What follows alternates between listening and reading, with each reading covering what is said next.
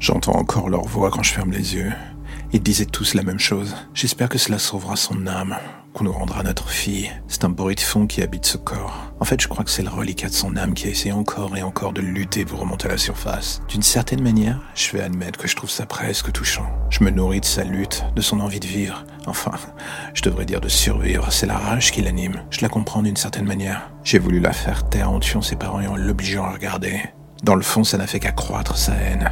Je l'ai poussé à les massacrer lentement et méticuleusement, sans lui épargner le moindre détail. Je suis un démon, et nous autres, nous n'avons qu'une seule manière de nous reproduire, en remodelant la nature humaine à notre image. C'est un travail de fourmi dans certains cas. La plupart du temps, l'humain est faible, et il ne suffit pas de grand-chose pour qu'il bascule. Mais elle, j'avoue que c'était différent. Et là, enchaînée à lit et bourrée de médocs et à moitié morte, ce qui me fascine, c'est qu'elle continue de lutter.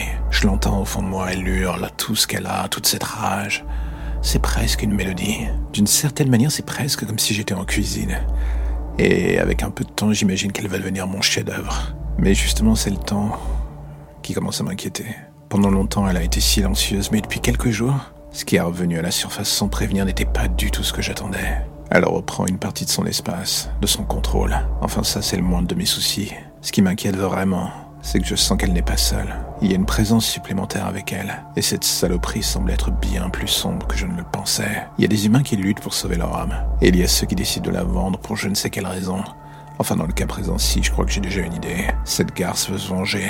Elle veut que je paye, quitte à ce qu'elle y laisse tout ce qu'elle a d'humain encore dans la bataille. Et c'est à ce moment-là que je dois bien avouer que le doute finit par m'habiter.